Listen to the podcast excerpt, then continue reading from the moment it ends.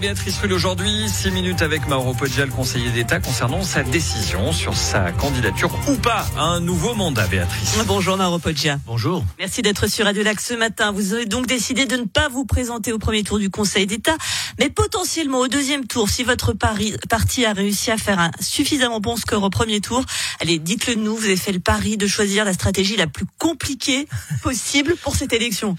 Non, je pense que c'est toujours une décision difficile à, mon stade parce que j'ai la chance de pouvoir euh, prendre cette décision d'ailleurs euh, et, de partir le cas échéant à un moment où, j'ai quand même un, bilan qui, qui n'est pas trop mauvais. D'autres euh, en jugeront bien sûr.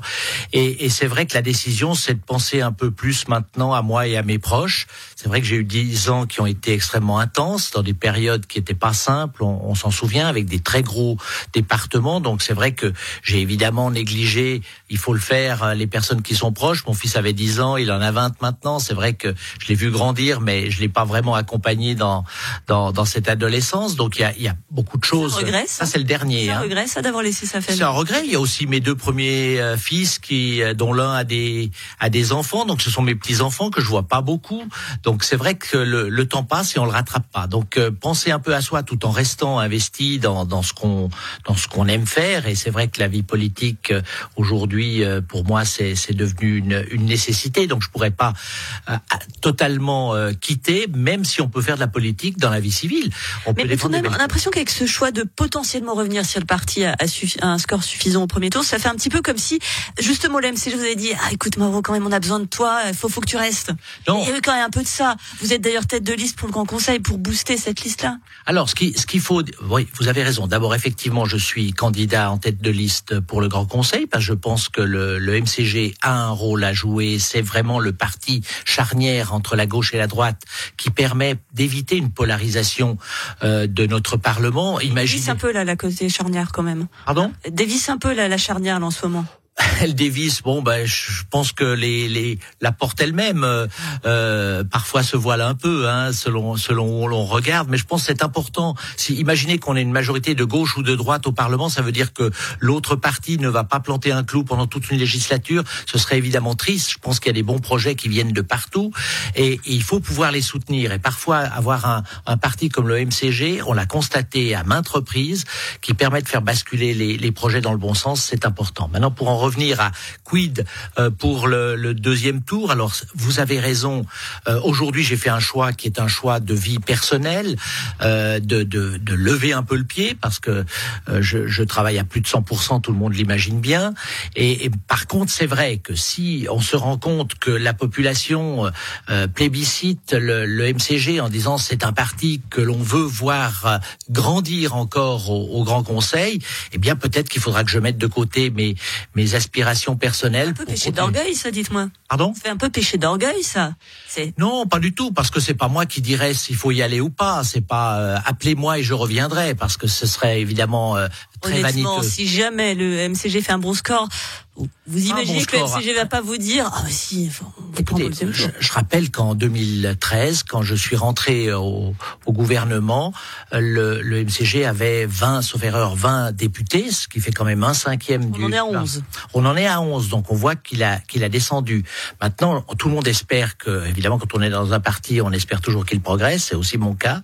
Maintenant, si le MCG progresse véritablement ce que je souhaite et qu'il y aurait une légitimité à avoir deux candidat pour le Conseil d'État, parce que c'est ça l'idée. L'idée, c'est pas de remplacer Monsieur Morel, qui est une personne hautement compétente et qui a sa place au gouvernement. C'est de rejoindre Monsieur Morel pour le deuxième tour. Monsieur Morel, qui est donc chirurgien de profession, qui euh, potentiellement peut vous remplacer comme Conseil d'État à la santé, c'est assez ironique. La santé ou autre chose. Je crois qu'il n'est pas bloqué sur la santé. Des fois, c'est bien aussi de faire autre chose que ce qu'on a fait toute sa vie. Vous nous avez dit que vous reveniez à la vie civile, donc normalement, euh, en tant qu'avocat, euh, il fallait arrondir les fins de mois, Mauro Poggia, pour revenir avocat. Non, pas du tout. Avocat, c'est un quand on est indépendant. Si vous m'aviez dit oui, je la gardais. non, je crois que euh, d'abord, je peux pas rester sans rien faire. D'abord, j'aime travailler. Je suis un hyperactif. Ceux qui me connaissent le, le voient bien.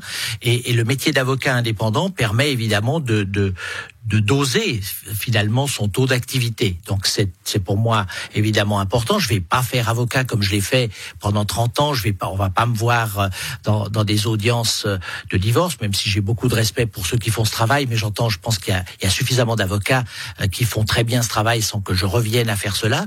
Mais je pense qu'avec l'expérience acquise maintenant dans ces dix années au gouvernement, je peux aussi apporter en tant qu'avocat conseil pour des entreprises, par exemple aussi, pour avoir une stratégie dans certaines situations difficiles. Je peux aussi être mandaté dans des situations de crise particulières, puisque j'en ai quand même traversé quelques-unes, et, et, je pense avoir acquis quelques compétences dans ce domaine. Enfin, tout est ouvert, je dirais, aujourd'hui. Vous avez fait en 30 secondes là, le, meilleur CV. Hein. Les gens qui nous ont écoutés ont bien noté. j'ai jamais fait de CV de ma vie parce que j'ai jamais postulé en tant que tel euh, quelque part. Et même pour se présenter au Conseil d'État, on n'a pas de vrai CV à faire comme on le fait quand on postule pour un emploi. Chanceux que vous êtes, Mauro Poggia, ce n'est pas mon cas. Euh, juste pour terminer d'un mot, s'il y avait euh, un dossier, un sujet dont vous êtes le plus fier en ces 10 ans, je sais que c'est compliqué, mais celui qui vous vient là directement à l'esprit.